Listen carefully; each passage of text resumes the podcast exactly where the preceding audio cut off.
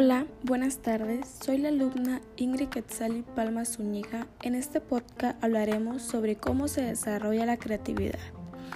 La creatividad es la capacidad de generar nuevas ideas o conceptos, de nuevas asociaciones entre ideas y conceptos conocidos, que habitualmente producen soluciones originales.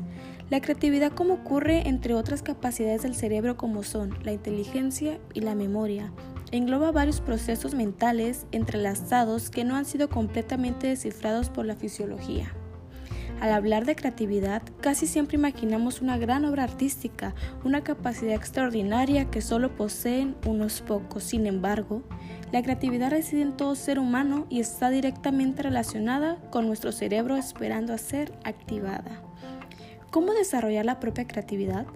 A continuación algunas sugerencias para desarrollar la creatividad. 1. Escuchar música de diferentes géneros. Eso quiere decir que explorar nuevos estilos musicales a los que uno no está acostumbrado puede ayudar a razonar las ideas de manera diferente. 2. Dormir una siesta. Dejar el trabajo por un rato puede ayudar a reorganizar las ideas. 3. No seguir modas. Cuando uno realiza un proyecto, lo primordial es inyectar la esencia de lo que se crea conveniente, sin tomar en cuenta lo que en ese momento esté de moda. Al final de cuentas, las modas son pasajeras. 4. Leer. Esto genera en la mente nuevos escenarios. Es importante contagiarse de nuevos mundos para expandir al propio. 5. Escribir todo. Cualquier idea debe ser anotada por simple que parezca, pues no sabe si esa es la pieza de rompecabezas que se acomodará en la propia creación. 6. Desconectarse de la computadora. Caminar por la casa, el parque o simplemente ver lo que hay alrededor sin tener enfrente a la pantalla puede ser una gran inspiración. 7.